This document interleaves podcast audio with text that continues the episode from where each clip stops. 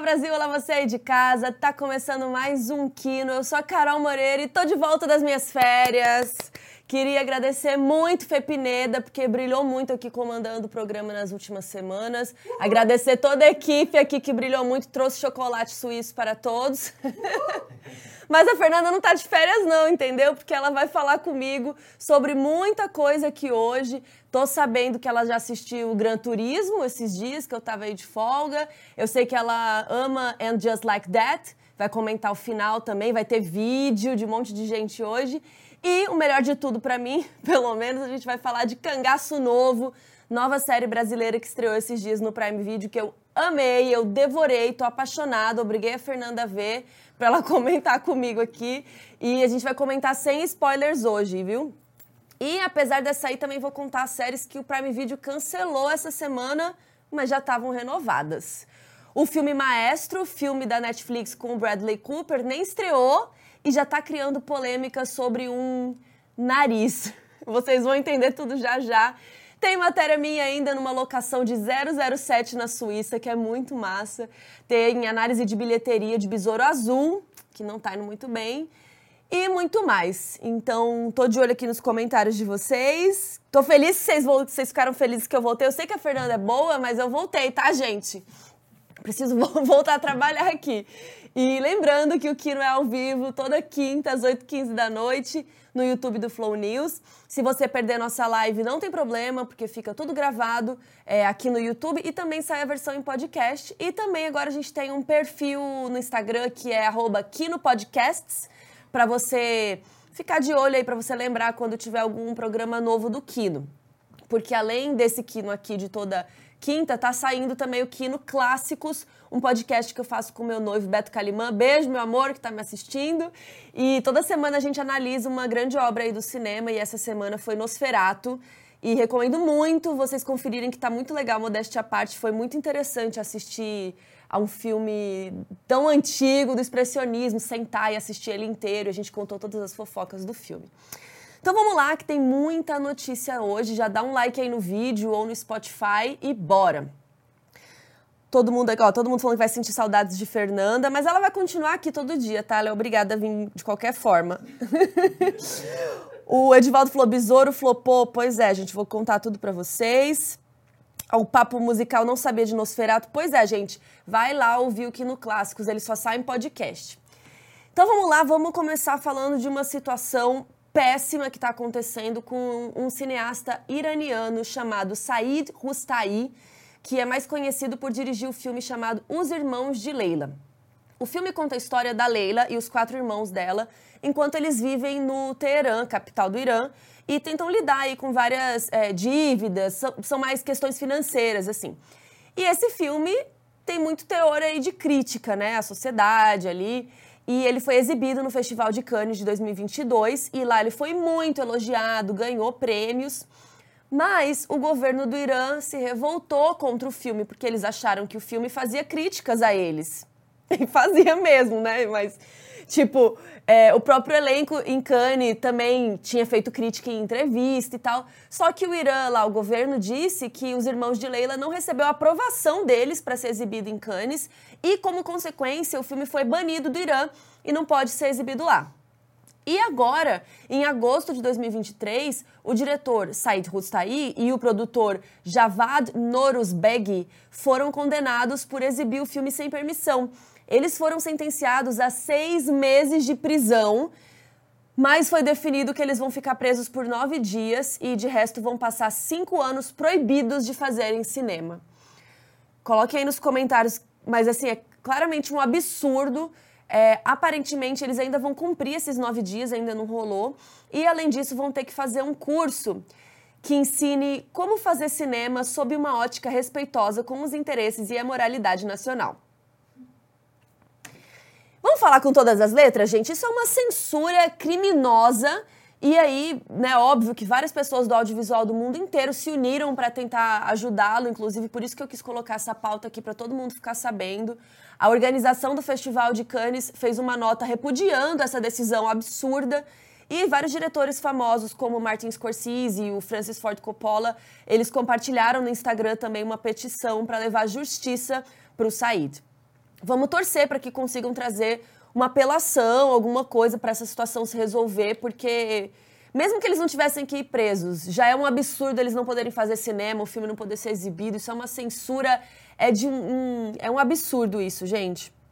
Tô vendo aqui os comentários de vocês. Cadê? Acho que travou os comentários. Aqui, agora sim.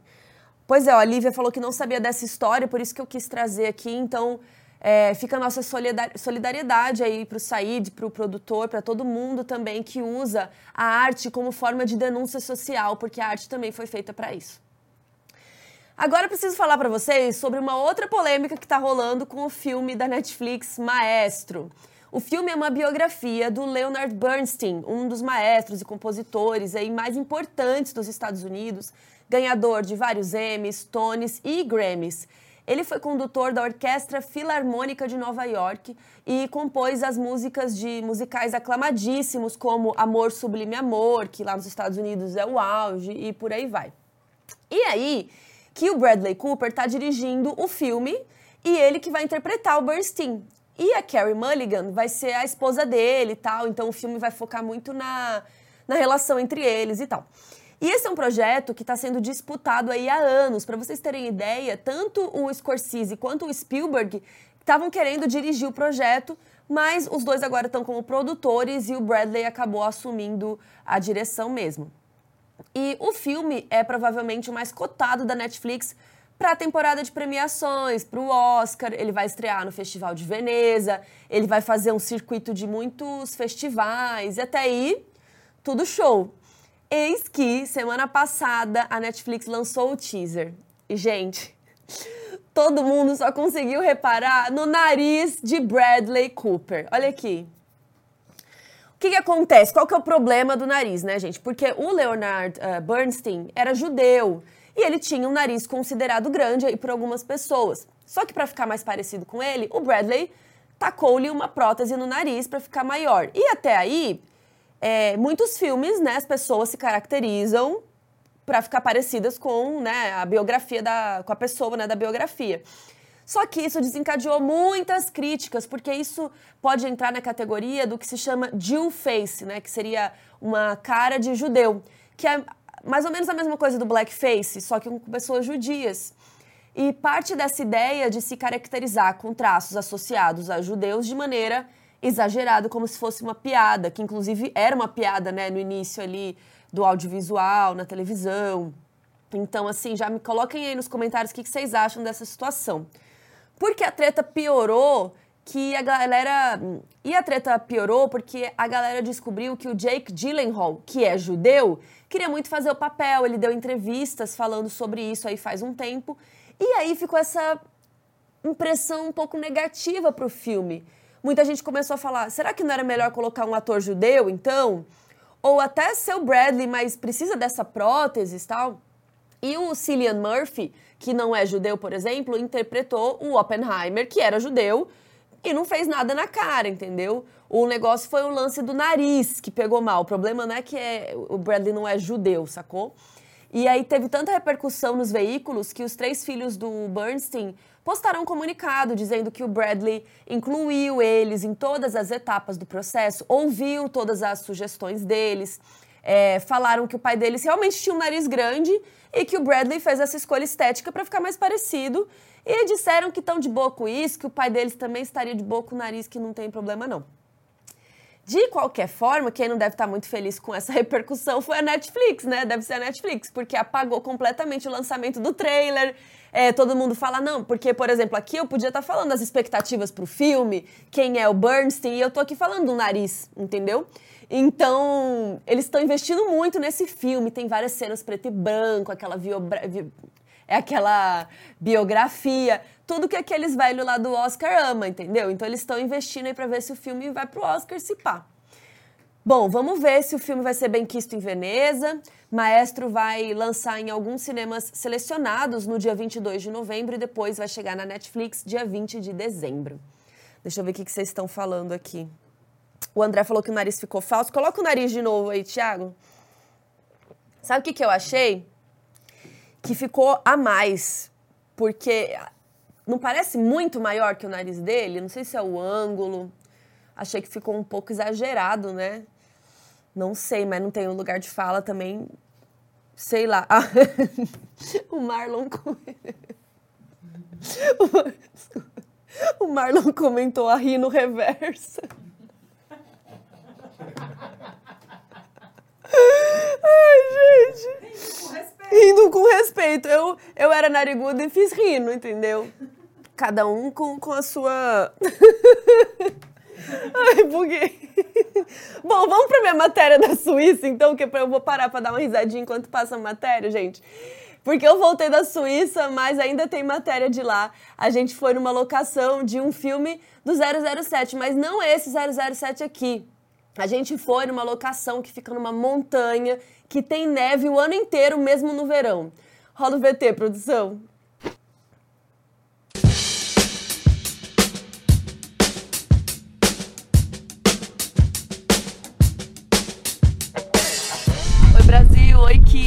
Estou aqui em pleno verão da Suíça de roupa de frio, porque eu estou no topo da montanha Schildhorn. Aqui foi gravado o sexto filme da franquia do 007, o 007 a serviço da Sua Majestade. E a gente vai mostrar um pouquinho para vocês.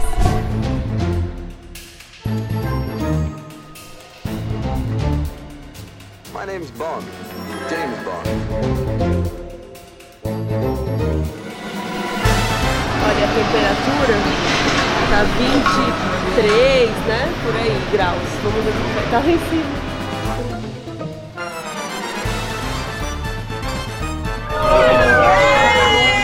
Tá sacudindo.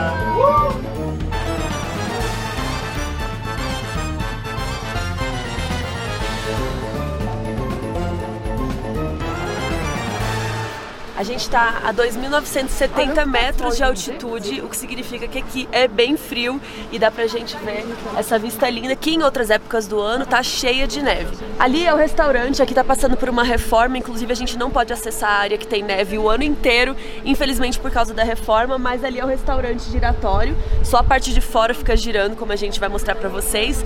Mas esse restaurante estava em construção quando o produtor do filme descobriu aqui. Só que ele ficou tão obcecado, ele falou: não, a gente tem que filmar nesse lugar cara, que é lindo, vai ser perfeito pro filme. E aí a produção do filme que acabou bancando o término da construção, eles, eles colocaram as cadeiras, tudo lá dentro do jeito que eles queriam. No filme, ali não é um restaurante, é um instituto de pesquisa de um vilão, o Blofeld, que depois né, o 007 tem que caçar. O instituto se chama Peace Glória e o restaurante herdou esse nome e acabou se chamando assim até hoje.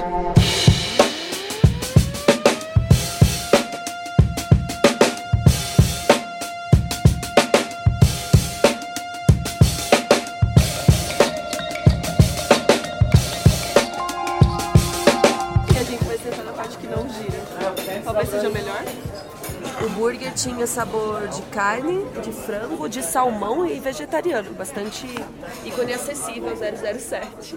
E olha o pequeno ketchup que vem também. Essa é bom. Tá tão bom.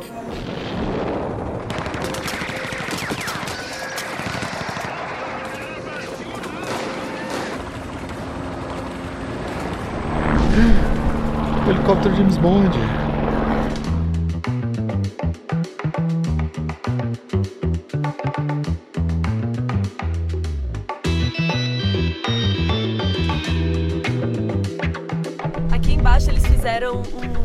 Fame.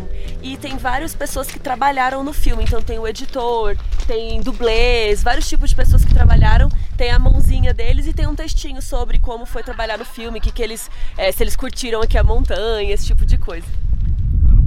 Esse dublê aqui quebrou a cervical e um braço durante as gravações.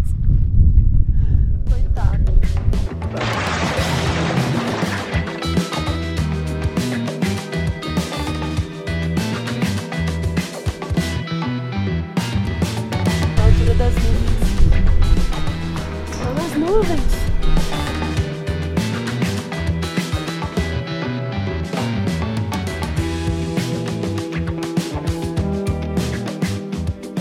Aqui tem onde vários filmes foram filmados ao redor do mundo do 007. E tem um aqui no Brasil, que aparentemente isso aqui é o Rio de Janeiro. Achei que está um pouco errado, mas beleza, deixa os gringos acharem. Esse foi o primeiro filme em que o James Bond se casa, então ele conhece um crush, casa, fica mó feliz. Só que no fim do filme, a esposa dele toma um tiro. E aí nessa cena, na hora de filmar, o ator o George deu uma chorada, ele ficou super emocionado ali com a cena. E o diretor falou: não, não, não, vamos repetir. O Peter Hunt falou: vamos repetir, porque o James Bond não chora.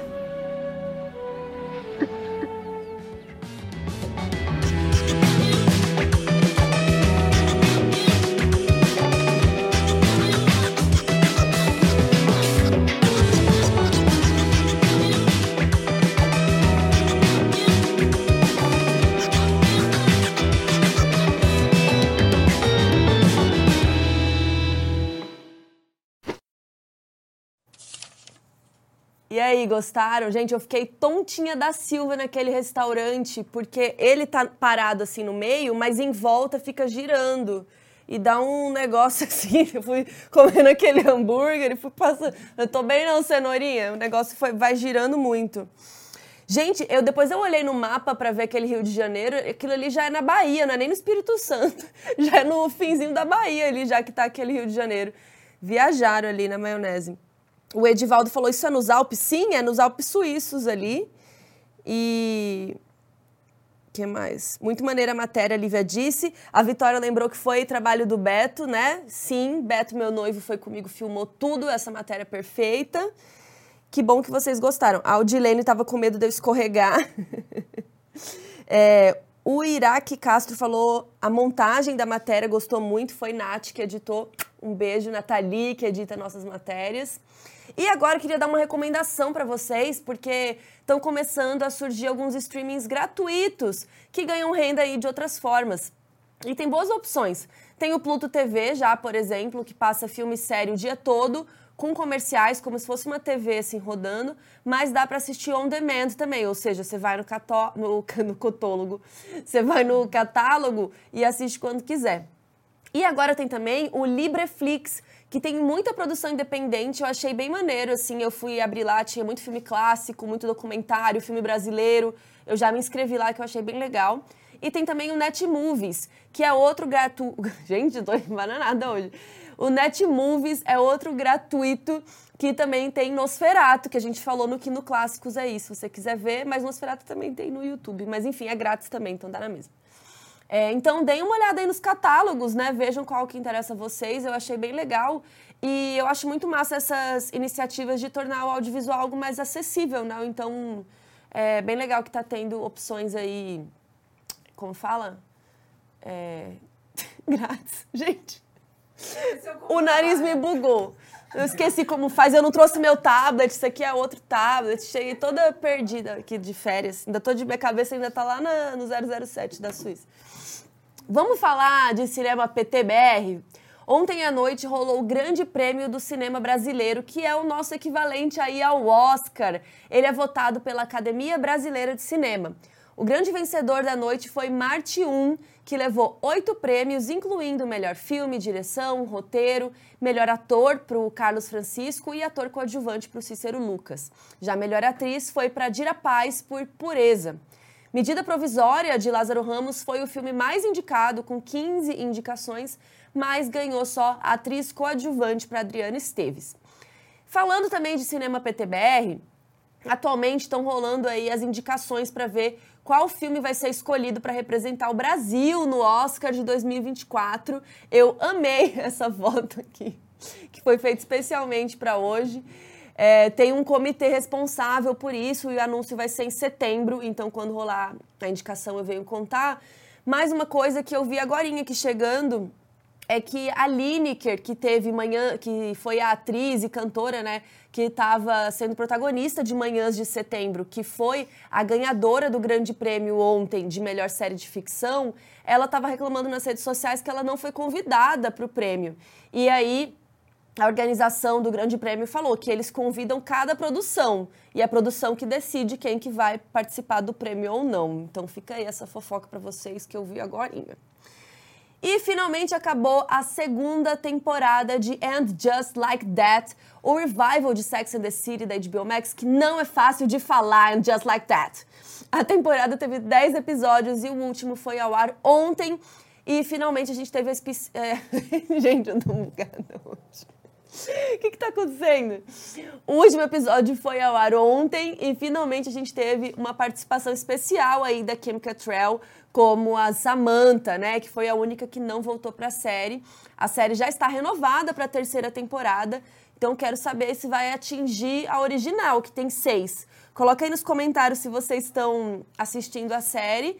Até porque, para aproveitar esse fim de temporada, a gente pediu para querida Hannah Kalil mandar um vídeo com as opiniões dela aí do final pra gente. É com você, Hannah. Oi, Carol! Gente, então, o que, que eu estou achando de And Just Like That, Season 2? Primeiro, um desespero muito grande pra tentar colocar uma pessoa no lugar da Samantha, que é acima, né? Eu tô achando que eles fizeram, assim, tiraram a Samantha, né, por conta de todos aqueles problemas que a gente já sabe, da treta dela com a com a Sarah Jessica, mas como a Samantha é uma personagem muito indispensável na trama, eu acho que eles procuraram colocar acima como uma pessoa realmente substituta da Samantha. Então eles botam os mesmos trejeitos, as mesmas opiniões, tudo, assim, até o cigarro, tudo, tudo igual a Samantha, sabe? Série tem várias narrativas paralelas agora, né, que ampliam um pouco mais essa coisa que a gente tinha muito voltada para as mulheres e tal, do olhar feminino, que é o que era Sex and the City, agora para outros tipos de vivência, o que não é ruim, óbvio, a gente quer ver outras coisas, mas não é mais aquela coisa voltada só para as vivências femininas. Então a gente fala, a gente desenvolve muito mais o arco do Anthony, por exemplo. Então a gente fala, poxa, a gente viu uma cena de sexo de, de dois homens ali no, no Sex and the City que não é uma coisa que a gente costumava ver, né? De não desenvolviam muito o arco desses personagens LGBTs. As questões raciais também botaram mulheres pretas, isso é uma coisa muito positiva, né? Acho que deveria ter mulheres pretas desde o início. E a minha conclusão de, de And Just Like That, o que eu acho, assim, é que também a Sarah Jessica tá interpretando ela mesma. Não sei se vão concordar comigo, mas eu acredito que a Sarah Jessica deixou muito a Carrie de lado. A Carrie não, não seria, eu não imaginaria assim a Carrie madura dessa forma, por exemplo, sabe? A Carrie, ela é uma colunista de sexo completamente desorganizada e louca, sabe? E eu sinto que o trajeto dela em And Just Like That tá muito murcho, sabe? Ela realmente não consegue nem falar mais de sexo. Eu acho que, ok, eu acho que a gente tem que entender também o balanço disso com a morte do Big, né? Acho que depois do Big ter falecido, ela realmente, acho que talvez eles queiram estar tá trazendo isso pra personagem, uma certa apatia. Mas enfim, essa, esse é o meu parecer do que eu tô achando. Não perco um episódio, inclusive, hoje, quinta-feira, quando eu estou gravando isso. Já lançou um novo episódio, estou aqui. Estou aqui me doendo para assistir, faltou luz. Beijos. Gente, no final acabou a luz da Mulher Hannah, muito obrigada. E como eu não assisto mais And Just Like That, gente, eu não consegui, mas Fê Piredo está de volta para comentar. Bem-vinda de volta! Obrigada, viu, por ter cuidado do, do nosso neném. do neném. E me conta de And Just Like That, você concorda com a Hannah? Você acha que Sim. essa Carrie não está tão sexual, sensuelen? Então, eu concordo com, com bastante do que ela disse. É, eu acho que o que aconteceu não é nem sobre ela tá sexy ou não e tal. Rolaram coisas nessa segunda temporada, não vou dar spoiler para quem não tá acompanhando. Inclusive, o último episódio saiu hoje da, da segunda temporada. Eu não assisti ainda, então podem ficar tranquilos que eu também não vou dar spoiler. é, tá rolando já, tem uma determinada coisa que acontece nesse episódio que tá rolando já na timeline e tal. Mas é uma discussão muito interessante essa, né? Porque a.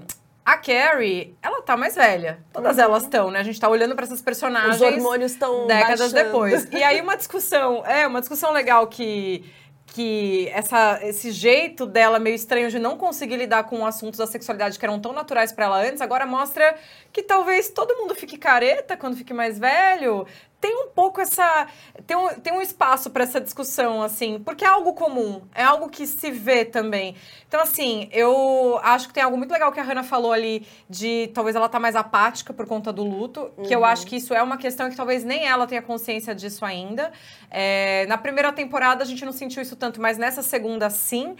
E tem uma, tem uma coisa, né, dela, eu acho que ela tá meio perdida, porque ela publica o livro, que ela tá falando sobre o, o, luto que ela tá vivendo. E aí ela vai o quê? Vai procurar um ex. Um ex que é de antes do, né, enfim, do- das idas e vindas dela com o Big, que durou uma eternidade aquele relacionamento, mas ela até- vai atrás. Até eu vi nas redes sociais, né? Como que é o Isso, nome dele? O Aidan. É. E assim, me desculpem aos Aidan Zets, mas eu não Não apostaria. eu não, não, eu chipo muito, porque eu achei ótimo, mas eu não apostaria que esse relacionamento vai ser duradouro. Uhum. Esse é meu. é, tô falando aqui sem assistir o último episódio aqui. Uhum. Mas eu não apostaria, assim. Até porque voltaram uma vez, podem voltar de novo. Mas é, eu não apostaria, porque eu acho que ela vai. Pode ser que ela zoe o rolê mais uma vez, assim. Eu acho que ele tá mais naquela função de ser o ex que ajuda ela a se lembrar de quem ela um dia foi, Uhum. sabe? Porque ela tá precisando disso. É, porque às vezes ela só precisa de um carinho, uma, pode ser até um carinho amigo, um, É. um outro, uma outra coisa amiga, mas pra dar uma ajudada aí pra. Porque eu, eu não consigo nem imaginar como é perder um parceiro, uma parceira, é. né? Deve ser E- muito difícil. E a cena, como foi, enfim, foi tudo muito impactante de fato, mas chega a ser engraçado você pensar que de repente a Charlotte tá mais pra frentex nesse assunto, Uhum. falando de, de sexualidade com os filhos e com- conversando super, etc., é, com a filha e com a filha dele, dela. E, e aí, de repente, você tem uma, uma Carrie que não consegue falar disso no, no, no podcast, sabe? Assim, que ela tá apresentando e tal. É, é muito engraçado. Enfim, também gostei muito que Charlotte tem vida própria. E a gente, só pra fechar aqui, Miranda também é outra que trouxe muitas discussões interessantes nessa, nessa temporada, porque ela tá ali lidando com a separação dela. E ela tem uma coisa que muitas mulheres passam, que é aquele desejo de ser boa. Aquele desejo de, na separação, você. Ah, eu não vou ficar na treta, eu vou me colocar acima disso, sabe? Que ao mesmo tempo não resolve a questão e fica onerando. E ela tá, ela passa um pouco por isso. E tem muito a ver com a culpa que ela tem, né? De estar de tá descobrindo coisas sobre ela mesma nesse momento da vida. De, ai, será que eu tô em falta pro meu filho? Só que o filho dela já é um cara moço, tá na, né, assim, idade de faculdade, universitária e tal. Então, é, é até engraçado que ela queira ser tão protetora, assim. Eu acho que o- a- os dilemas dela são dos mais interessantes dessa segunda temporada Mas você também. gostou então da temporada? Eu curti. E, principalmente porque, finalmente, temos Carrie refletindo sobre... Acho que talvez... O Big não tenha sido tão legal assim. Finalmente! Meu Finalmente! Deus! Essa Chocada. reflexão depois dessa mulher sofrer por temporadas, filmes, por causa desse boy lixo que o Big, assim, né? Deus Rest- o tenha meio na rest série, in peace. Meio rest in peace. Mas, assim, a real é que ele nunca quis a Carrie. Ele nunca desejou um relacionamento com ela. Então, assim, ele foi aceitar, aquilo, aquilo foi acontecer muito tempo depois. Enfim, foram felizes. Mas, assim, eu, essa mulher comeu pão que o diabo amassou. É. Né? Aí agora ela tá finalmente pensando sobre isso. Então... Nossa, pesado, hein? É, agora você vai querer assistir. Nossa, posso pular só a segunda temporada? Eu vi, tipo, dois episódios da primeira, mas não, eu via Sex and the City, eu amava. Eu também mas não me muito. cativou. É? assim, é, não sei. Ah, eu não sei. Quando acabou a primeira temporada, eu já falei assim, gente, é óbvio que isso aqui vai ser renovado. E, enfim, né? Sucesso total. Eu encaro como novela, porque eu amo essas personagens, Sim. assim. Mas agora fiquei querendo ver. Então tá, vou, vou ver se eu vejo. Mas fica aí, que Dê você já volta. chance. Eu quero saber Tá o que, que você achou de Gran Turismo já já. Vamos pro, pro assunto que é o plantão agora aqui, né? Plantão greve. Vamos para as atualizações semanais da greve dos roteiristas e dos atores. E esses dias rolaram umas coisas bem bombásticas. Semana passada, todo mundo ficou em choque com o cancelamento de duas séries do Prime Video. A primeira foi Periféricos, série de ficção científica dos criadores de Westworld, estrelada pela Chloe Grace Moretz. E a segunda foi a League of Their Own, uma série que se passa nos anos 40 e acompanha um grupo de mulheres criando um time de beisebol. Mas o que mais chocou todo mundo não foi o cancelamento em si, porque as duas séries já estavam renovadas. Esse ano já tinham sido renovadas. Inclusive, a renovação de A League of Their Own é, já foi um sufoco, porque estava na beira do cancelamento, aí a equipe conseguiu que tivesse uma segunda e última temporada aí de quatro episódios, e agora nem isso vai ter. A justificativa do Prime Video é que foi por causa da greve. As temporadas novas demorariam muito para sair, então as séries iam perder o público que já tinha, que não ia valer a pena. A questão provavelmente é que eles viram ali entre todas as renovadas que eles tinham ou as que eles queriam renovar, qual que ia fazer menos sucesso, né? Qual que eles podiam dar uma economizada. Mesmo assim, foi uma decisão muito criticada, principalmente porque a gente está no mês da visibilidade lésbica. A gente já falou aqui sobre como séries sáficas são canceladas com facilidade e né, vão lá, cancelam mais uma. Coloque aí nos comentários se você era fã de alguma dessas séries e tá de luto aí também, já que estamos falando de luto, o que, que você tá achando dessa situação? Aliás, também chegando aqui, a gente descobriu que Duna foi cancelada, saiu de 2 de novembro e agora vai para 14 de março. Duna é o filme que a gente só tá vendo adiado, adiado, adiado. Vamos ver quando que vai sair, se vai se é que vai sair algum dia aí. Enquanto isso, na parte do cinema também, as coisas continuam a todo vapor aí pro Festival de Veneza, que começa já semana que vem. Semana passada a Fê contou aqui que Ferrari, do Michael Mann, recebeu a permissão especial para os atores irem promover o Adam Driver e a Penelope, Penelope Cruz. E agora rolou isso com outro filme, que foi Priscila, da Sofia Coppola, que é uma biografia da Priscilla Presley, né, que vai abordar a relação dela aí com Elvis. O filme é estrelado pela Kaylee Spain e o Jacob Elordi, que vão, que vão poder promover em Veneza e em outros lugares, se eles quiserem. Então fica aí a cargo dos atores se eles se sentem confortáveis ou não, porque aí fica uma situação meio esquisita aí com o povo da greve, né? Vamos ver se eles ou o pessoal de Ferrari vai. Priscila foi produzida pela A24 e a gente sabe que a A24 tem recebido várias permissões especiais durante a greve, mas a chave mesmo foi que o filme é uma coprodução com uma produtora canadense e foi gravado lá em Toronto. Então, todos os contratos, tudo mais, foi seguindo as regras de, de do Canadá. Então, é parecido com o que está rolando, por exemplo, com House of the Dragon, que está gravando no Reino Unido, então não entrou em greve. E essa semana também saiu a notícia que Priscila, o filme vai ser distribuído internacionalmente pela MUBI, incluindo aqui no Brasil. Então deve ter uma janela aí no cinema e depois vai chegar no streaming algumas semanas depois, que é o que eles estão fazendo. A gente ainda não tem data, mas nos Estados Unidos o filme lança dia 27 de outubro. Beleza, Carol, e como que estão as negociações? Negociações estão avançando aí, né? Muitos dias de greve, então. Não. Lembram que a Fê trouxe aqui que rolou uma primeira reunião, que a reunião foi horrível, porque a representante da AMPTP ficou causando lá. Então, agora rolou uma segunda reunião e não melhorou muito as coisas. Foi uma reunião só com o WGA, que é o sindicato de roteiristas, né? Eles até tinham postado que estavam otimistas, porque parecia que a AMPTP estava se movimentando para fazer propostas e tal. E aí rolou uma reunião nova essa semana e quem estava lá era a Carol Lombardini, a representante da AMPTP, e os chefes dos estúdios. Então tava o Bob Iger da Disney, Disney. Gente, eu tô bugada hoje. Socorro. A Fernanda tá aqui, ó, rindo da minha cara. Tava o Bob Iger da Disney, o David Zaslav da Warner Bros. Discovery, o Ted Sarandos da Netflix e a Donna Langley da Universal. E eles mandaram mensagem dizendo que queriam muito se encontrar, porque já estava na hora de acabar a greve, pipipi, que estavam prontos para negociar. Aí o pessoal, né, dos roteiristas ficou super feliz, pensando, pô, agora vai, né? Aí quando chegaram lá na reunião, Nada acontece feijoada, gente. Continuou tudo igual. Os estúdios só ficaram ressaltando como a contraproposta deles era maravilhosa, que não sei o quê. E os roteiristas explicaram que não tem condições, porque a proposta não protege eles das questões pelas quais eles estão batalhando. E acabou isso, gente. Foi essa reunião, mais uma vez, uma reunião sem nenhum avanço. Então, assim, a gente não está tendo muito para onde ir, né? A greve dos roteiristas já está aí com 114 dias, começou no início de maio, então já está para completar quatro meses e essa foi a reunião que eles tiveram. Os atores ainda não foram procurados para negociar, gente. Vocês estão entendendo que nem isso aconteceu? A AMPTP está tentando só com os roteiristas primeiro e a greve dos atores já tem 40 dias, pouco mais de um mês. Lembrando que os roteiristas já falaram que mesmo que se eles entrarem em acordo, eles não vão sair da greve até resolver a questão dos atores, eles vão fazer uma frente unida. E para vocês terem noção de tempo aí, a greve mais longa dos roteiristas na história foi em 88 e durou cinco meses, 154 dias. E a gente já está em 114.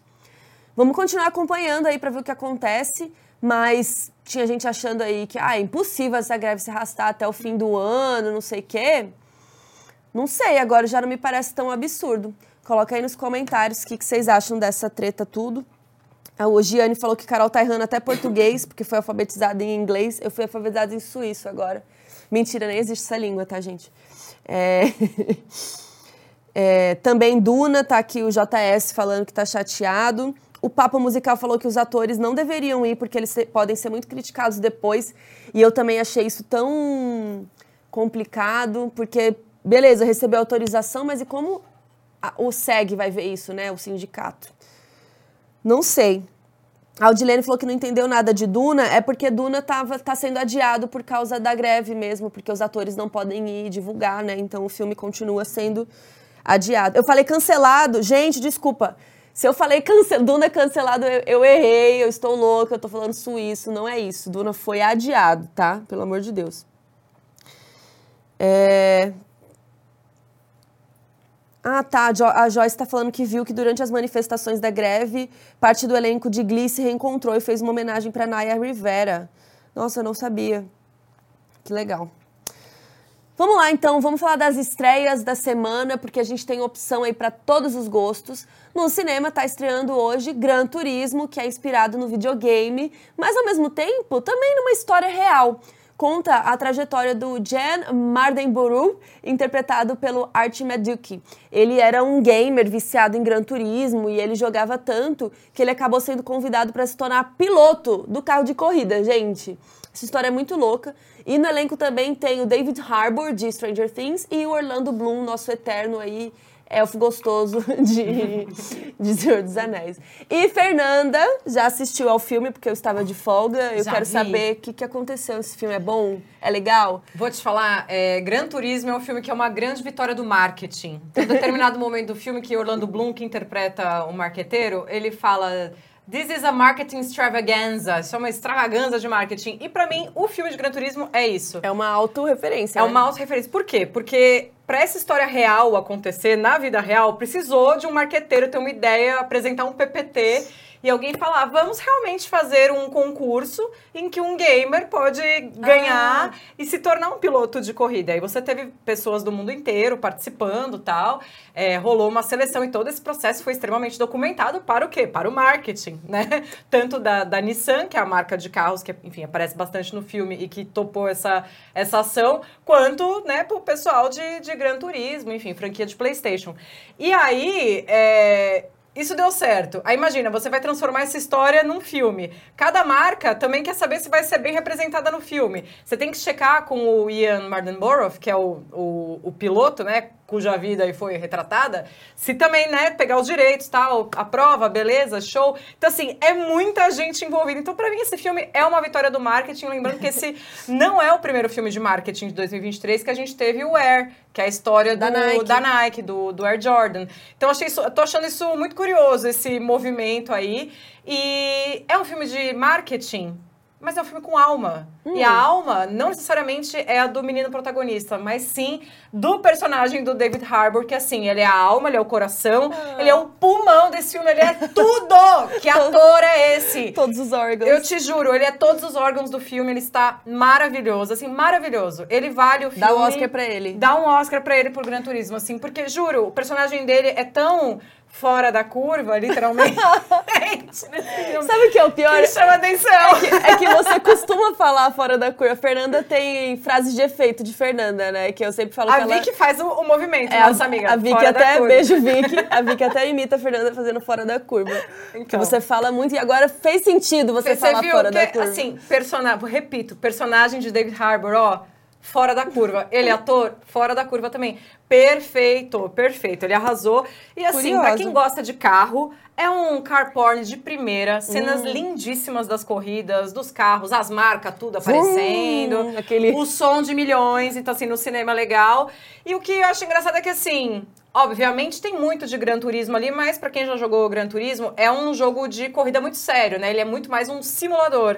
Então, assim, ele é bem técnico e tal. Então, até assim, a questão jogo da coisa fica mais num, num paralelo de mostrar assim: olha só, esses personagens gamers aqui, essa, essa galera que era gamer, eles foram dirigir nas pistas e mandaram mó bem, porque o nosso jogo é muito realista.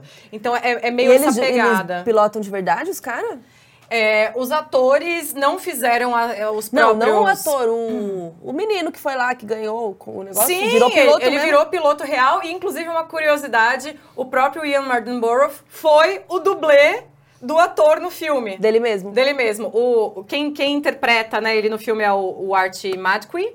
E aí, nas cenas de corrida, quem entra pra pilotar o carro é o Ian da vida ele, é, real. ele é piloto até hoje? Até hoje. Ele, tipo, virou piloto. Sim, ele virou piloto. Ele realizou um grande sonho. Então, assim, é uma história. Por isso que eu digo que é, uma é um filme de marketing, é uma vitória do marketing, mas tem alma, porque é uma história de sonho, Uma tem biografia. discursos bonitos de superação.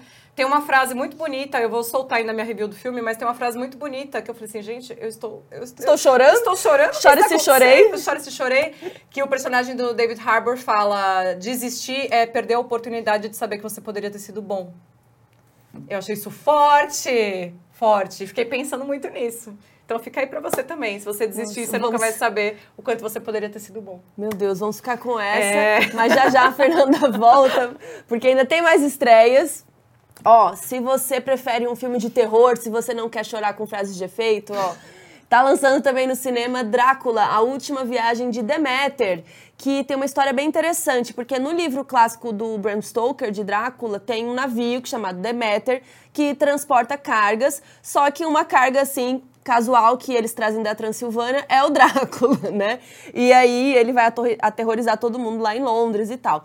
E isso acontece só em um único capítulo do livro, só que aí o filme tá expandindo essa história para mostrar todo o caos e terror que aconteceu nesse navio. Então, é uma história original baseada num pequeno trecho do livro. É, e se eu ainda não te convenci, o capitão do navio é interpretado pelo nosso querido Liam Cunningham, nosso Davos de Game of Thrones. E é por isso que a gente falou de Nosferatu no Kino Clássicos essa semana. Porque o Nosferatu é um grande plágio do, do livro do Drácula, gente. Sim, eles não tinham direito a fazer nada e fizeram igualzinho, entendeu? Aquele copia, mas não faz igual? Pois é, fizeram igualzinho. Inclusive, eles foram processados, tiveram que tirar os filmes de circulação, foi um caos. A gente contou lá no Kino Clássicos. E lembrando que saiu no Star Plus a segunda temporada de O Urso, e a Fernanda já mencionou aqui nas estreias da semana passada, né? E então, semana que vem, saiu hoje, semana que vem a gente vai debater o que, a gente achou, provavelmente sem spoilers, se vocês quiserem spoilers a gente faz no finalzinho, então assistam, faz a tarefa de casa aí, que semana que vem a gente vai falar do Urso. Mas vamos falar agora da análise de bilheteria, vamos falar dos números de Besouro Azul. Quero saber se vocês aí já foram ao cinema assistir, se vocês vão. Quero ver aqui nos comentários. E agora que acabou esse caos dos blockbusters do verão americano, vou dar um update de como esses lançamentos aí estão indo nos últimos meses, pra gente ver o que, que lucrou, o que, que se pagou, né, o que, que se ferrou. Então, começando por Besouro Azul, a gente tem os números de estreia aí e não foram muito bons. O filme custou cento... e- Vamos lá. O filme custou 104 milhões, então para se pagar, a gente fez a continha lá de 2,5, três vezes, né? Que ele precisaria aí de uns 260, 300 milhões só para se pagar. E a estreia do filme nesse fim de semana foi bem baixa, arrecadou 25 milhões de dólares nos Estados Unidos e 18 no resto do mundo, o que deu um total só de 43 no primeiro fim de semana. Isso não é um bom número, principalmente porque filme de super-herói não costuma ter boa perna, sabe? Eles são filmes que dependem muito desse hype aí da primeira semana.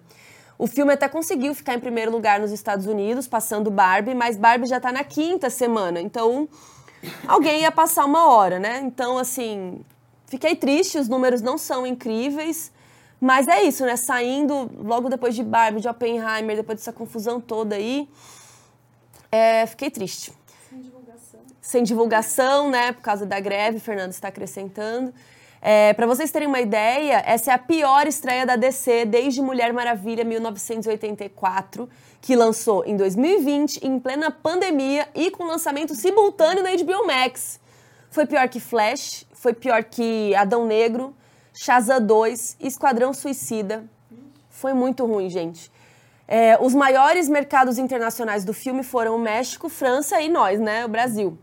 Até aqui no Brasil foi o filme mais visto da semana, mas mesmo assim nós não temos que segurar essa bronca sozinhos, não é mesmo? O filme só rendeu 2 milhões de dólares aqui no Brasil. O que a gente pode ficar um pouco mais esperançoso aí é porque ainda tem alguns mercados importantes que o filme ainda não foi lançado, que vai ser em setembro, tipo Austrália, Japão e China. Mas, aparentemente, o filme já vai ser lançado para aluguel digital em setembro, o que também é meio estranho, porque muita gente que ainda iria ver no cinema, pô, vou esperar alugar em casa, vai chegar em setembro, né? Então vamos esperar aí as próximas semanas, mas a coisa não ficou muito boa aí pro Besouro, não. Vamos relembrar agora os principais lançamentos de junho e julho para a gente dar uma comparada aí, ver o que, que deu certo, que estúdios estão com a luz vermelha acesa. Então vamos lá, ó. Barbenheimer são realmente os grandes vencedores desse verão de 2023. Oppenheimer está com 722 milhões de bilheteria, que é um número excelente para um filme que custou 100, né? Já é a quarta maior bilheteria do ano, atrás de Mario, Barbie e Guardiões 3. E é uma das maiores bilheterias aí da carreira do Nolan, né?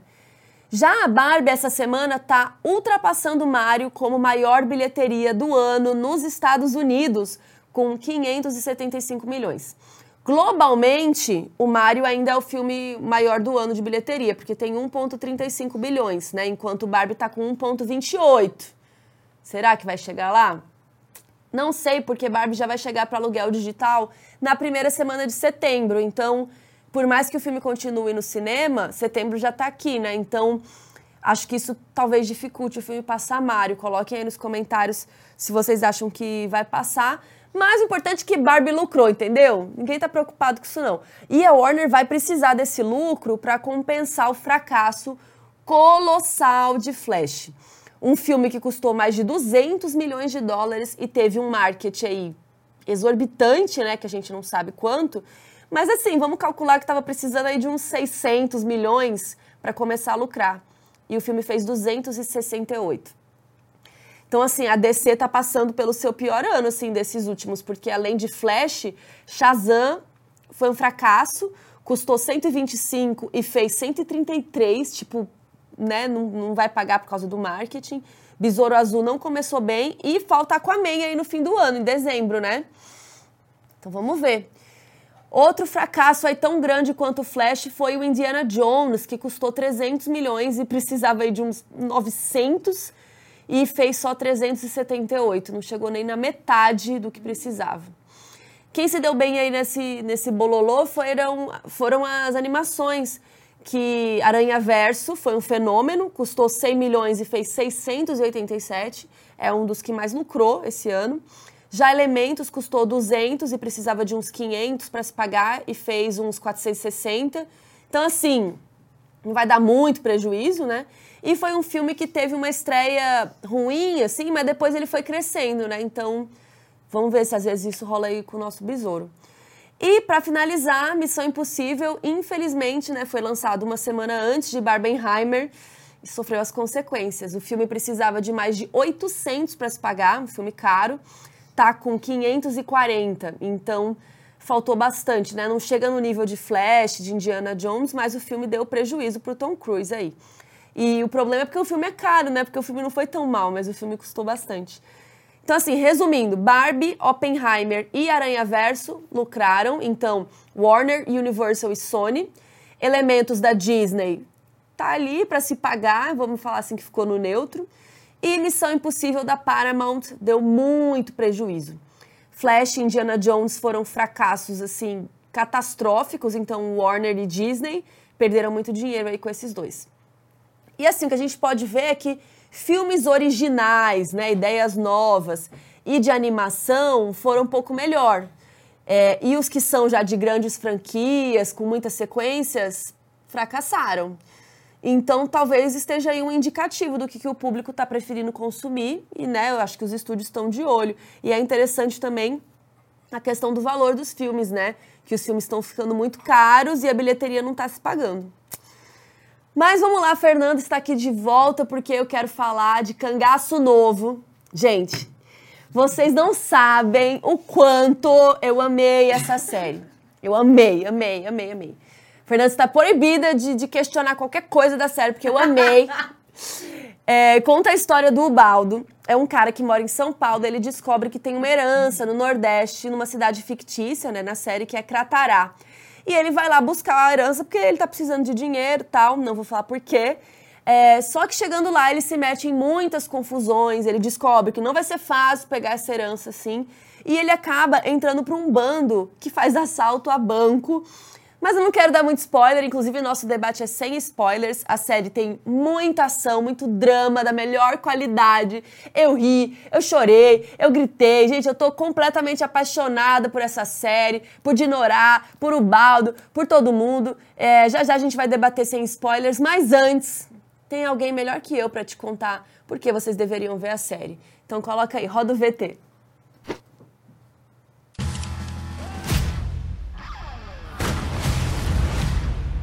Olá, eu sou Fábio Mendonça, diretor do Cangaço Novo. Olha, eu posso dizer que foi a experiência mais incrível da minha vida profissionalmente.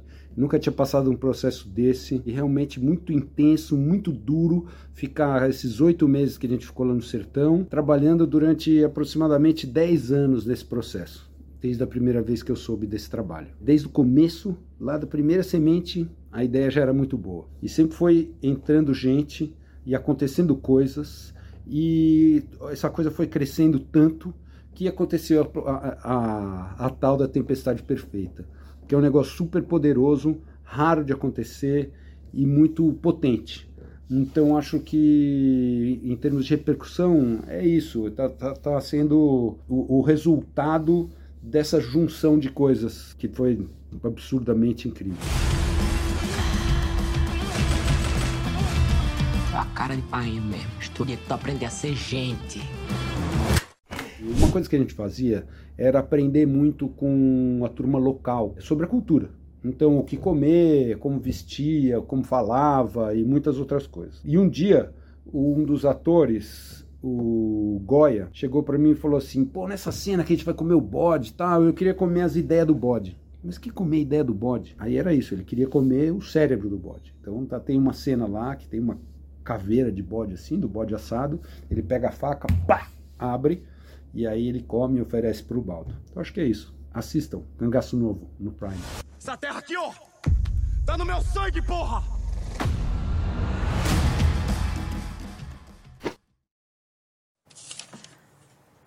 E aí, macho? Fale quem gaveia.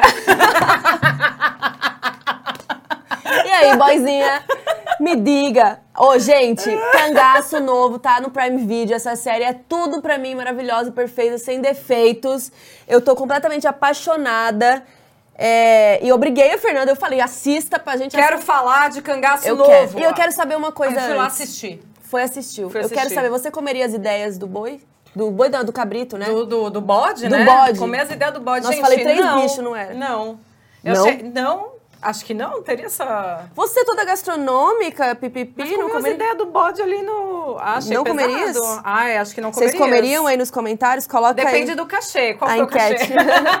ah, sendo atriz lá. É, então. Não, se, é, aí você fez uma pergunta. Fernanda não comeria, mas se a personagem precisasse comer. Comeria. É, eu sou atriz também, pra quem não sabe. Aí a gente, né, se a outra personagem pede, a gente faz. Eu não faria, não? Não sei. Acho que eu não sou atriz, então. mas deve não- ser uma comida. Será que não foi cênico? Será que Não, foi ele real, falou. né? Foi real. É, pelo que o Fábio falou, o ator pediu pra Pediu. comer de verdade, né? E Então, aí ele eles- quebra. e a- é, isso eu acho que é muito legal, de, de todo o elenco, eles estão completamente imersos nos, nos personagens. E teve preparação da Fátima Toledo, que costuma também né, trazer mais, imersão, né? mais a- é, os atores para dentro do universo, vivenciar aquilo, né? O Fábio falou aí no vídeo, muito legal que ele mandou, inclusive. É, ele falou ali no vídeo que eles ficaram oito meses, né? Então, assim, é bastante tempo. É tempo de virar uma família, de aprender. de- quem não é exatamente daquela região, aprender mais sobre a região que eles estavam também é, rodando, mais sobre a região que representa. Enfim, é, acho que essa imersão fez toda a diferença na experiência que a gente tem aí assistindo depois, né? É, e é interessante porque eles, o Fábio e o Ali Muritiba, né, que são os diretores da série, cada um dirigiu um, um tanto de episódios, né? É, a cidade que eles criaram foi Cratará, que é uma cidade ali no interior, no sertão do Ceará, mas todo mundo que assistiu, que, que é do Nordeste e tal, eles falaram que aí né, nosso, não é nosso lugar de fala, que o sotaque tem às vezes algumas. Ah, é, algumas gírias, algumas coisas de Não algum- é exatamente dali, é de outro é, lugar. E o Ali explicou depois que ele- eles quiseram dar uma. fazer uma homenagem. O Ali é nordestino, ele é da Bahia. é. E ele quis fazer uma homenagem para várias. é, regiões mesmo. E eu Sim. acho que também 96% do elenco é nordestino e eles quiseram fazer é, essa homenagem, né? Um pouco para um pouquinho de todos, assim. E eu imagino também que, cada um do elenco colocou ali a sua fala, a sua gíria, né? E acho que os diretores falaram, show, vamos, Sim. que tá lindo, né? Então eu É. fiquei com essa impressão também. É, e fica mais orgânico também, né? Eu, eu, eu gostei bastante dessa a questão do texto, o elenco de uma forma geral. E o- a série em si, ela tem muitos, muitas conexões com a vida real. Né? Assim, a- a- o, o que eles trazem ali na, na trama tem discussões políticas muito fortes. Muito. Tem referências, tem paralelos que traça aí com a, com a nossa vida real. E a própria questão do cangaço novo é algo que come- voltou, enfim, não, não sei nem, posso estar falando errado aqui o- o- o- os termos, não sei. Mas é, o que a gente vê ali na série é algo que também o próprio Ali falou já em entrevista, Ali Muritiba, é que eles se inspiraram um pouco num- num em alguns assaltos que acon- que começaram a acontecer ali por volta de 2007, de gangues extremamente especializadas em assaltos a banco, e eles tinham uma, uma tática específica meio de ir em cidades, né, pequenas ali e meio que dominar a cidade. Então, é, você não tinha como entrar, como sair, era eles eles faziam um cerco, Um roubavam, assaltavam, né, a, a agência escolhida ali e tal do, do planejamento e depois É vazavam. isso, e a polícia começou a chamar isso de cangaço novo, inclusive é, É. por isso que é o nome da série, né? É. Então eles fizeram essa, essa ideia de, de- dos assaltos e tal. E eu achei muito legal, até porque me lembrou um pouco a série que eu criei no, quando eu fiz o meu TCC, que era de assalto a banco também. Olha Não sei se só. você lembra disso. Sim, é verdade. E aí eu falei, ah lá, dá certo fazer uma série de Ah, assalto a ah. banco, eles estão fazendo. E, cara, acho que o que a gente pode falar primeiro, vamos falar um pouquinho da história, né? Que eu gostei muito como a história vai é, crescendo. Acho que no, no É. comecinho ela vai melhorando, melhorando, e de repente do episódio 4 ou 5. cinco, você não consegue largar. Eles têm realmente ganchos muito bons. Aí realmente a maratona te prende. Eu, eu senti do, do quarto episódio pra frente. É, o, o fim do episódio 3, pra mim, foi muito legal. E aí, dali pra frente... É. Mas eu já tava, desde o episódio 1, eu já tava apaixonada, amando. É, e eu gostei que mais pra frente, principalmente do 4 em diante... é, outros problemas vão surgindo além do problema principal da série. Porque é isso, eles fazem assalto a banco, então eles têm algumas coisas ali pra resolver. Mas aí começam a ter outros problemas que outras pessoas causam. Então tem outros fatores, assim. Eu achei isso muito legal porque dá uma... A trama aperta, né? É, vai apertando por outros lados que você É. não tá esperando. É que você tá, quando a gente começa a assistir, a gente acha que a gente vai ver a jornada do Baldo, fazendo essa, né, essa viagem, o que, que ele vai encontrar lá, o que, que ele vai descobrir lá, ou não vai descobrir, enfim. A gente acha que a gente vai acompanhar ele, simplesmente. Mas, na verdade, quando ele chega lá, ele se depara com uma herança que é muito mais do que apenas uma família ou um passado. Envolve muita coisa, envolve coisas sobre ele mesmo que ele sequer imaginava. Sim, a família dele, né, que tem as irmãs a Dinorá e a Gilvânia. Gilvânia. É, a Dinorá, a Alice... Peraí, vamos, vamos falar Nossa, de eu já tô Dinorá agora? Não, mas calma. Vamos, fa- vamos falar do Baldo primeiro. Vamos falar de Ubaldo. Vamos falar de Ubaldo. Meu Deus, gente, é, é porque a Dinorá rouba a cena, né? Mas É. já- a gente já vai falar. Mas é, o Alan, é, gosto... Alan Souza Lima, né? Alan Souza Lima, meu parente, que, pra quem não sabe, eu também sou Lima, é, que é um ator já renomado, né? Ele já fez muita coisa. Ele já fez Aquários, é, para quem não se lembra, ele, ele aparece naquela cena hot com a Sônia Braga, inclusive. Opa, quem, como esquecer? É, Alan. ele fez Aquários, ele fez Pantanal, enfim, ele tem muitos trabalhos aí e eu acho que é o melhor trabalho dele. Acho que dá certeza. cravar, assim, com tranquilidade. Ele fez agora também a dupla de filmes inspirados no caso Richthofen, também do, do Prime Video. Ele é o Christian Cravinhos nos filmes, né? Até é engraçado, tá muito diferente. Muito. Eu, eu só percebi depois que eu fui olhar mais o trabalho dele e tal. Eu falei, nossa, é- era ele, de tão diferente, né? E eu acho que ele tá sensacional no filme, no, no filme não, na série. E o personagem tem uma coisa de um silêncio, de um... De ali misterioso. Meio, é, meio consumido e tal. E ele tem uma, uma questão ali que tem coisas que ele não sabe, né? E, eu, e é isso pra mim que é curioso na jornada dele, porque ela é levemente determinista até a gente ter esse ponto de virada no meio da temporada. Por isso que também é, tem, tem que assistir, não, não, não vamos dar detalhes aqui, mas é, é aquela coisa assim de parece que ele precisa seguir aquele caminho e por quê? Sabe? Assim, quando você. É quase como se fosse o chamado, né? A gente vê muito esse tropo do, do escolhido, do, né, do chamado e tal, e é um pouco isso que tem o personagem dele. Só que é, é um chamado meio torto, porque ele vai se envolver com. com com crimes, né? Então, assim, ele tá ali numa busca dele mesmo, mas a bússola moral dele já tá torta há muito tempo. Sim. Então você começa. é, e, e também não é uma série sobre mocinho, bandido, não, não é isso, né? Que acho que também é um grande acerto. E é legal a gente ver isso através dos olhos do Baldo, porque ele tá chegando lá. Ele tá trazendo também uma, uma, as vivências dele, que é diferente, porque ele tava morando, né, vivendo em São Paulo. E ele vai se deparar com esse mundo e, e assim, porque qual a motivação de cada um ali, né? E a gente vê muitas produções que é, demonizam, né, os bandidos e tal, e aqui eles têm dramas, eles têm vidas, eles têm... E E, sem não passa pano ao Isso mesmo que eu ia tempo. falar, sem romantizar, né? É. Porque a gente mostra também, é, a gente mostra, a gente vê também as dores desse bando, porque é, Muitas vezes o crime não compensa, é isso, né? o crime nem sempre compensa. E eu acho que isso a série mostra de um jeito muito legal. A gente vê é, momentos de ação que a gente fica completamente ali dentro do bando e torcendo pra eles, você se pega torcendo pra eles. E em outros momentos você fala, puta, não faz isso. Olha É. que, né, que saco de bosta. Não, pelo amor de Deus, não faça isso. E então eu, eu gosto muito de como a trama vai criando esses, essas coisas, esses mecanismos pra É. gente ir avançando e o Baldo carrega, né? Esse um drama principal, É. tem uma herança não só de dinheiro, né, mas uma herança ali da família, quem era a família dele, tanto que ele encontra, descobre, É. não sei se ele descobre ou se ele já sabia, já lembrava dessas duas irmãs.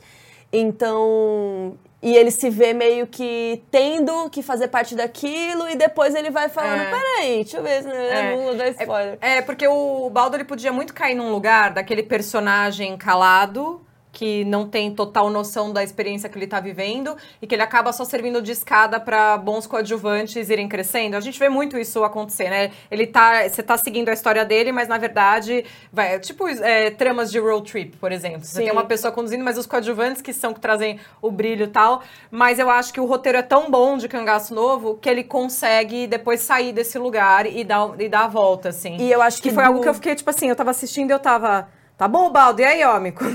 Quando, vamos? Faça alguma coisa. É, faça alguma coisa, homem. Sim, e eu acho que o Alan, é, principalmente do meio da temporada pra frente, mostrou muito do que ele é capaz. Esse homem merece um M, merece ser indicado, merece. É. E acho que se a, a gente ainda não tinha visto todo o talento dele e tal, agora não há dúvidas, ele precisa. Precisamos dar job pra esse homem. Vamos entendeu? dar job pra esse homem e vamos dar job pra, pra Alice Carvalho, que interpreta Alice. Dinorá. Agora sim, gente, essa mulher, M, dá todos os M's pra ela, porque assim, Dinorá. Ela rouba a cena. rouba a cena, absolutamente todas as cenas que ela tá, e ela é simplesmente sensacional. A Alice faz um trabalho sublime, é sublime, não tem outra palavra pra dizer, de verdade, assim, Pra mim, é, me apaixonei por ela, de verdade, o trabalho dela é sensacional, e a Dinorá é uma personagem que é um presente. Muito, muito. ela é muito forte, muito interessante. É, e é interessante porque ela começa é, naquele. Talvez um estereótipo até de, de mulher machona, né? Aquela mulher que vai lá e que cospe na tua cara e que sai daqui, não sei o que lá. Deu certo porque sou eu É. fazendo, que se fosse outro, não ia dar certo. E depois, mas aí depois a gente vê que ela transa, que ela ama, que ela sofre. E a Alice entrega, eu até arrepiei aqui de lembrar umas cenas, a Alice entrega tudo, inclusive música. Porque a música Hum. do quinto episódio, que é Espumas de, de Vento ou de Amor? Ai, do Fagner, agora me fugiu o nome da música. Eu Ai, anotei fugiu, é. e meu negócio. Não, Espumas ao vento, espumas ao vento. eu anotei. É. Meu negócio morreu. Hoje eu tô toda. Gente, Seus equipamentos ainda estão de férias. É, o Espumas ao Vento, o Ali tava pensando nessa cena e reescrevendo e ouvindo Fagner e tal, e ele pensou, cara, talvez essa seja a música pra esse momento do fim do episódio 5, que não vou revelar. E aí ele mandou pra, pra, pra Alice. E ela pegou e cantou a música e mandou pra ele. E ele falou: Não, não, não, peraí. A gente vai Ah, gravar belíssimo. isso e vai pôr na série. E eles colocaram, é a voz dela, ela que canta. E eu só reparei depois que eu vi ele falando sobre isso. E aí eu fui lá ver de novo e realmente é a voz dela, cara. Ai, que demais. Nossa, eu vou chorar só lembrando dessa cena aqui. É, inclusive a trilha sonora da série Nossa. é grande acerto, gra- grandes acertos, né? E eu acho que isso que é muito legal de assistir uma série nacional, porque a gente não está acostumado a ouvir músicas que fazem parte da nossa história familiar. Porque assim, Uhum. tenho certeza que, por exemplo, tem muitos filmes que tocam uma música pop, uma música gringa, que você ouviu com as suas amigas, ouviu adolescente, né? Tem, tem a- a Outra gente- energia. É outra energia. Agora, quando a gente assiste uma série brasileira e você ouve músicas que são, né, assim. Cara, hinos e clássicos, mas que você ouvia em casa, com a sua família tal, tem um outro registro. Tem, é, tipo, vem de- isso provoca um arrepio que vem de outro lugar. assim. Lá do- Ó, assim, sério, mas é muito forte. E, cara, é, tem vários, várias músicas brasileiras que tocam em momentos perfeitos, É. assim, da, da trama. É, algumas em momentos mais animados, outras em momentos mais é, dramáticos. E, assim, pra mim, perfeito. A Tudo. trilha, nossa, a É. trilha dá aquele... Parece que ela fecha com chave de ouro, assim, a série que pra mim já tava tão boa e perfeita. A música vem, aí você, puta, agora eu vou chorar. Cerejinha do, do bolo. É, agora eu vou chorar, não vai dar mais, sabe? Tô chorando aqui com, com, com os assaltos de banco. É, Tô choro se chorei. É, mas tem muitas cenas realmente muito fortes. E, é, assim, eu tô, estou fã de Alice, estou fã da personagem de Norá. Tudo pra mim, e devo dizer, ela é o puro creme do meme apanhar de mulher bonita. Precisava fal- Nossa. falar isso aqui, não- mas não é? Nossa, linda. E não é? Ó, assim, e que olhos essa, essa menina, e tipo, muito expressiva, maravilhosa. E temos também a Tainá Duarte, que faz a Giovânia, que também tá sensacional. E ela tem que se expressar com o olhar, porque a personagem, né, ela não, não fala, ela tem essa deficiência, por uma questão também que surge na, na, na série e tal. E ela se comunica de jeitos tão bonitos, assim. É, é Ela traz muito- muita emoção, muito né? É. Muitas cenas é, a gente tá numa situação e ela vem e traz aquela emoção que também aí te aperta o coração em vários É. momentos, assim. E a gente fica angustiado por ela, né? Porque a gente começa, você começa a entender pelos, a gente começa a ler os olhos dela e fala, a gente entende o que, que ela Que que quer, tá rolando. o que, que ela quer falar, o que, que ela quer dizer. E aí você também passa a compreender de Norá, de onde vem aquela fúria dela, porque ela tem que falar por quem não tem voz. Também. É muito forte. E do, do meio pra frente a gente vai entendendo mais o passado das duas, né? E aí fica mais claro É. ainda o porquê que elas são como são.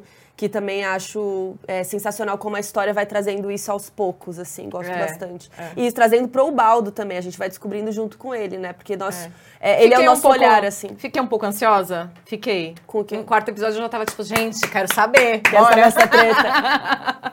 Sim. Conta pra nós, conta pra nós. Já tava meio, já tava nessa, nessa, nessa energia, assim. E tecnicamente a série também é impressionante, né? Muito. Assim, eu acho que se eu pudesse destacar uma coisa, seria roteiro. Que eu acho que realmente é um dos melhores trabalhos de roteiro. A gente vê muitas séries nacionais que tem fotografia impecável, grandes atores, assim, né? Você vê muitas questões técnicas maravilhosas de realização, mas o roteiro, às vezes, né, Peca, né? apoia muito em texto, né? Apoia. Você não tem ali uma, uma construção, falta plot twist, falta gancho. E não é o caso dessa série, que assim, o roteiro é. É lindo. Inclusive, uma coisa que eu gostei bastante é que no começo de cada episódio tem um flashback do passado em preto e branco, que aí, óbvio, como não lembrar de Glauber Rocha, né? Que fez Deus e o Diabo na Terra do Sol. Inclusive, a gente vai fazer esse filme no Kino Clássico semana Hum, que vem. tudo! Porque eu briguei o Beto também. porque eu não. Eu, gente, eu tô obcecada com o Cangaço Novo. Eu falei, gente, eu preciso rever Deus e o Diabo. Vou ver tudo agora. É, que é um clássico brasileiro que se passa no cangaço e tal. É, que tem outra pegada, a história não tem nada a ver, Uhum. é uma história diferente, mas essa coisa do preto e branco com certeza foi uma homenagem. Não cheguei a perguntar pra eles, quero saber depois. Ah, é, a- o jeito que é estourado, né? a- As cores. Sim, o contraste É. grande, o preto e branco ali do começo, contando histórias de um passado, que nem né, o filme do Glauber é de 61, se não me engano, é, que é ali no começo do cinema novo. Então, com certeza ali tem uma, uma conexão, aquela coisa bem cangaceiro, com as características, com a roupa, contando coisas ali do passado pra gente ir montando um pouquinho o quebra-cabeça. Isso também achei um ponto super positivo. E gosto muito como a trama vai se desenvolvendo com outras questões além do bando. Então eles podiam ser só um bando que faz É. a estátua banco. Mas aí a gente tem questões da prefeitura da cidade, aí tem um matadouro, e aí tem o outro candidato a prefeito. Relações familiares entre eles, entre esses outros personagens. né? É, o De próprio. Uma coisa que o Beto cantou a bola, né? Mas é, não é porque eles são um bando que eles não vão brigar entre si, que não vai ter problema. É, Então, tem várias outras mini coisas que vão surgindo que deixam o roteiro O roteiro é muito rico. efervescendo, é, É. isso, porque não é só uma história simples de um cara vai lá, não pega, ah, virou, entrou no bando, ah, que legal, É. mortes. Não. Tem muita coisa ali diferente que eles vão trazendo. E eu acho que isso é o que vai fazer as pessoas, quem não começou ainda a assistir a série, é, comece e vá indo nos episódios, né? Assim, por mais que, às vezes, sei lá, você assistiu o primeiro episódio, se não te pegar no primeiro, o que pode acontecer, eu, eu imagino que algumas pessoas não vão falar assim, nossa, mas pra onde vai essa série agora depois do primeiro episódio? Continuem, porque aí, a hora que o- o- esses detalhes começam a entrar, cara, é muito diferente de outras produções que a gente já viu falando de assuntos, é, assuntos próximos, assim, né? Porque a gente tem uma produção nacional que foca muito também na questão de, de gangues, de é, elementos de violência e tal, só que Cangaço Novo vai por um, um caminho que traz um drama muito mais é, interessante. Você tem ali a, né, a- o horizontal do roteiro, que são esses personagens todos muito diferentes e muito interessantes, mas você tem uma vertical também, que cada um ali tá matando um leão por dia, né? Cada um tá enfrentando seu próprio demoninho pessoal, né? E, eventualmente botando pra fora, de- depois tem gente que só tá engolindo sapo mesmo. É, eu gostei bastante. E gostei muito de questões técnicas como fotografia, é, o jeito que. Porque a fotografia é muito natural também, que não é fácil de filmar é, só em locação, né, com luz natural. Então acho que, que foi de um jeito muito diferente até, porque no Nordeste, aquela coisa cangaço e tal, você poderia esperar uma coisa saturada, uma coisa, né, é, que é o que geralmente é feito. E eles fazem uma coisa mais leve, né? Então você fica Você tem momentos meio, meio frios é, É. da- na, na tonalidade, né? Isso. E também as escolhas, né, de, de planos, e tem alguns planos sequência que eu amo. Tem. E as, e as cenas de ação, cara. Que muitas vezes a gente vê aqueles corte, corte, corte pra dar aquela enganada no espectador. E aqui não. Aqui a gente tem cenas de ação assim, ó. Que Tem, olha, tirar o fôlego. Cenas com fogo, que assim. Fogo de milhões também. Explosão, Explosão, carro capotando. Que tem tudo, gente. É. Sério, eu amei. E não tem aquela coisa de novela de, de os carrão estão a salvo, tá? Só vou dizer isso. O quê? É porque tinha uma coisa na Globo, você podia ver. Quando, vou, vou, vou contar, quem nunca percebeu isso? É, curiosidades. Várias vezes você tinha uma novela na Globo que a, a perua lá do Leblon, ela dirigia um baita carrão. Aí um belo dia você tem uma cena na novela que, ai, deixei o meu carro pra arrumar. Batata, ela vai bater o carro e sofrer um acidente. Por quê? Porque a Globo não ia destruir um carrão, destruir um carro mais barato. Ah, porque ela mudava de carro? Isso já aconteceu muitas vezes em novela. Gente, eu não reparei isso. Vocês, tinham reparado isso? Já repararam nisso? Não sei, não, não é uma coisa de hoje em dia, mas ali, anos 90, nossa, tinha direto uma coisa assim de. Ai, de repente aparecer num carro diferente. Eu tava num carro com um amigo, que daí não era o carrão. Hoje eu vou de mais- moto. É, tipo isso. nada. É. Então, enfim, eles não, eles não têm dó, não. É. E eu gostei bastante também que temos um gancho pra segunda temporada. Então já quero fazer meu pedido aqui, Prime Video, pelo amor de Deus. Renove. Eu tô fazendo, Oba. ó, tô fazendo campanha grátis aqui, porque eu quero muito. Eu amei Cangaço Novo. Você tem mais alguma coisa a declarar? Tem uma coisa a declarar. Tô até Achei que. brava. É, Eu tá gosto de brava. ignorar. Nossa, eu tô, eu tô aqui com o colar tudo torto. É, Achei que a série saiu num timing perfeito, Hum. inclusive pra chamar a atenção de nós brasileiros. Você falar, Fernanda, mas é uma série nacional. Claro que o foco maior seria, seria a gente aqui. Claro, só que, pensa, é, a série tá conseguindo ter um espaço na mídia mesmo, portais, influenciadores, muita gente tá falando a respeito. É, também por uma questão que aqui, assim, eu suponho, a gente tá numa lacuna que as pessoas estariam falando de coisas do M. Quem cobre entretenimento. A gente estaria falando muito sobre o M. E aí o M foi adiado.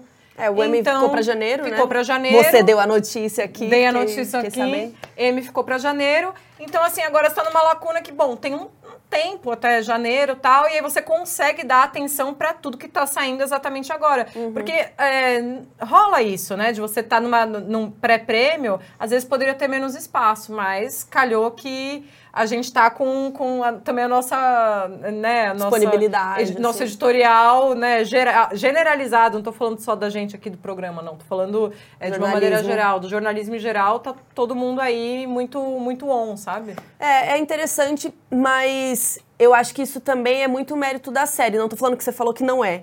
Mas se a série fosse ruim, acho que não ia estar esse bafafá todo, sabe? Nem- Eu não ia, tá, não ia ter obrigado você a assistir a série pra gente falar, entendeu?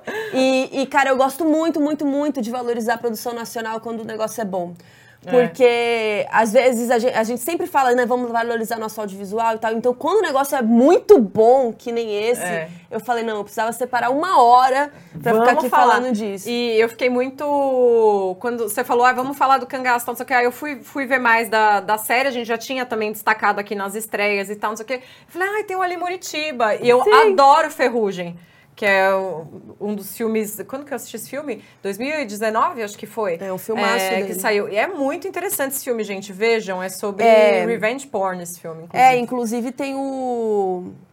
Cadê aqui, ó? Deserto Particular já tá disponível na HBO Max. O Ribeiro Olha. Neto falou. E também é um filmaço, eu vi no cinema. É muito bom também. É, ele manda muito bem, enfim. E eu acho também Eu que já aí- entrevistei ele no, no off, viu? É, Tem entrevista tudo. com ele. eu entrevistei ele quando, quando saiu o Ferrugem, Ah, justamente. Foi muito legal. Das antigas, um pouquinho. É. Aí, o que eu ia também é, comentar, que eu, que eu acho interessante, além dessa lacuna, né? Isso eu tô falando de termos práticos, porque de fato a série é, é muito boa. É, que o Prime Video, eu acho que ele anda acertando demais nas produções nacionais. Uhum. Gente, né, você comentou do, do, do grande, grande prêmio de cinema, né? Que saiu Manhã de Setembro como é, a melhor série nacional. é, que é uma série do Prime Video. A gente tem também Dom, que foi um, um grande sucesso. As pessoas gostaram muito da série, agora estamos com um cangaço novo. E eu acho que isso é, um- é muito um mérito do Prime Video de não ter muito. É, como, como que eu posso dizer? É, de apostar em, em coisas diferentes, de não ter uma coisa de não, precisamos que seja algo para toda a família, ou precisamos que tenha 15 nomes muito famosos, porque senão não vai dar watch time, sabe? A gente vê que é, te- tem, tem né, outros, outras plataformas que prezam por outros tipos de coisa e eu senti que o, que o Prime, com mais essa iniciativa, mostra que tá aí de olho em coisas diferentes. Isso é até prova, porque Cangaço Novo tem algumas pessoas mais conhecidas, É. assim, aqui no, no Brasil, mas não tem nenhum grande nome, né, de novela, aquela coisa assim, né? Tem a, a senhorinha lá que me fugiu A o nome Cartacho, dela. É, que fez Pacarrete, Sim. Hora da Estrela, né? É, ela acho que é talvez a mais É. famosa, né? Até por ser mais das antigas, assim. Mas assim, não é um elenco super estrelado e a série tá sendo falada porque ela é muito boa. E outra coisa que você falou ali que é interessante, que a gente tá falando lá no Kino Clássicos também, ó, o os Kinos se Que não conversando. se conversam. Porque a gente vai falar mais disso na semana que vem, que a gente gravou hoje o episódio sobre Tubarão. E a gente falou muito isso, porque o cinema estava muito em crise nos anos 60, que nem a gente está vendo agora. Os filmes estavam dando pouca bilheteria, o negócio estava estranho. E os estúdios começaram a apostar, meio sem querer querendo, em filmes de autor, que era o que estava rolando na Europa. E eles começaram a dar mais liberdade, por exemplo, para o Coppola, para o Spielberg, para o Friedkin, que fez Exorcista, é, para grande, o George Lucas fez Star Wars nessa, que são filmes muito diferentes, mas que conversavam com as pessoas, conversavam com aquela geração. E eu acho que isso pode estar acontecendo aqui, porque, por exemplo, Manhãs de Setembro é uma série, né, que é uma mulher trans que descobre que tem um filho. E tem a Lineker Perfeita, que é uma série incrível. É, Dom, que você falou também, que fala muito sobre É. o nosso país, é uma história baseada em fatos aqui do Brasil. A gente tem Cangaço Novo, que é muito uma coisa muito, é o puro suco do Brasil. É. E quando você deixa o autor falar com, o- com, a- com o público dele, É. tipo, não É tem como dar errado. Não, não, eu, eu preciso falar, é puro suco de Brasil mesmo.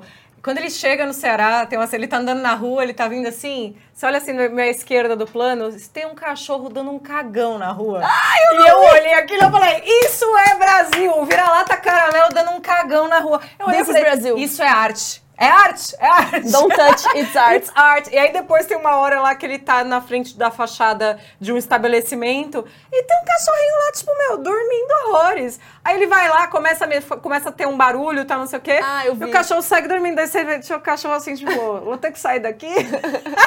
o cachorro, O cachorro uma figuração figurante. de milhões, eu amei. O cachorro estaria de greve se fosse de, de Hollywood, né? Ai, ai. É, não, eu até fiz um vídeo com as melhores expressões e palavrões que eu aprendi que eu não conhecia. Eu achei muito legal. É, não vou repetir aqui porque tem, tem palavrões e lá tá, tá censurado, mas assistam lá no meu Instagram. É, mas sério, foi o puro suco do Brasil e eu É. assisti. é, eu tinha voltado da Suíça e eu maratonei Cangaço. Eu assisti ao primeiro episódio, inclusive, que eu recomendo muito, de.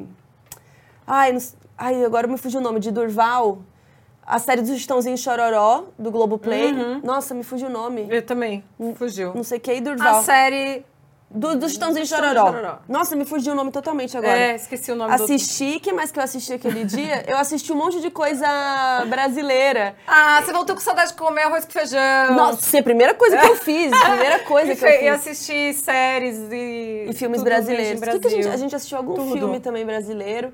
A gente quase foi ver o filme novo do Kleber Mendonça, que é Retratos, né? Fantasmas. Fantasmas. Que é o documentário aí que tava em Cannes, né? É. Que estava em Cannes. E quase a gente foi, mas a gente tava muito cansado, mas eu queria muito ter ido, porque tava tendo pré-estreia do Kleber. Eu falei, nossa, hoje vai ser o puro suco do Brasil nessa casa. É. Mas, não ah, já, certo. já vai estrear, vai, vai ampliar também o circuito, vai ficar É, um porque foi pouquinho mais pré-estreia, fácil. né? Vai, É. vai sair, eu quero assistir também. Aliás, quem sabe, né, Kleber Mendonça aí, eu já, eu já devo ter falado isso em vídeos aleatórios, mas vou falar aqui também. Adoraria uma, uma série derivada para Kleber Mendonça Filho contar a história de origem de Lunga. Nossa. Lunga, que era isso que eu queria. Uma Sim. série, coi- história, Bacurau. série de origem de Lunga de Bacurau. Por favor, Kleber, considere. Não, e quando a gente fez o cenário aqui, a- é, eu pensei, né, personagens que eu queria ter, e eu falei, tem que ter o Lunga! Tudo. E aí eu conversei com o pessoal da arte, aí a gente fez o Lula, o Lula, o Lunga, que é Bacurau, se for, vai em paz. É isso. E com essa mensagem, então, pra Cratará, se for, vai em paz, mas lá não tem paz nenhuma naquela Nenhuma. cidade. Recomendamos demais Cangaço Novo. Coloquem aí se vocês estão vendo, se vocês gostaram. E semana que vem a gente tá de volta com debate sobre o urso. A gente pode fazer sem spoilers e aí a gente avisa quando começar os spoilers. E aí, quem não, não tiver visto, não tiver visto, sai. Sim, chefe. Sim, chefe. É isso. Então, até semana que vem. Um beijo. Tchau.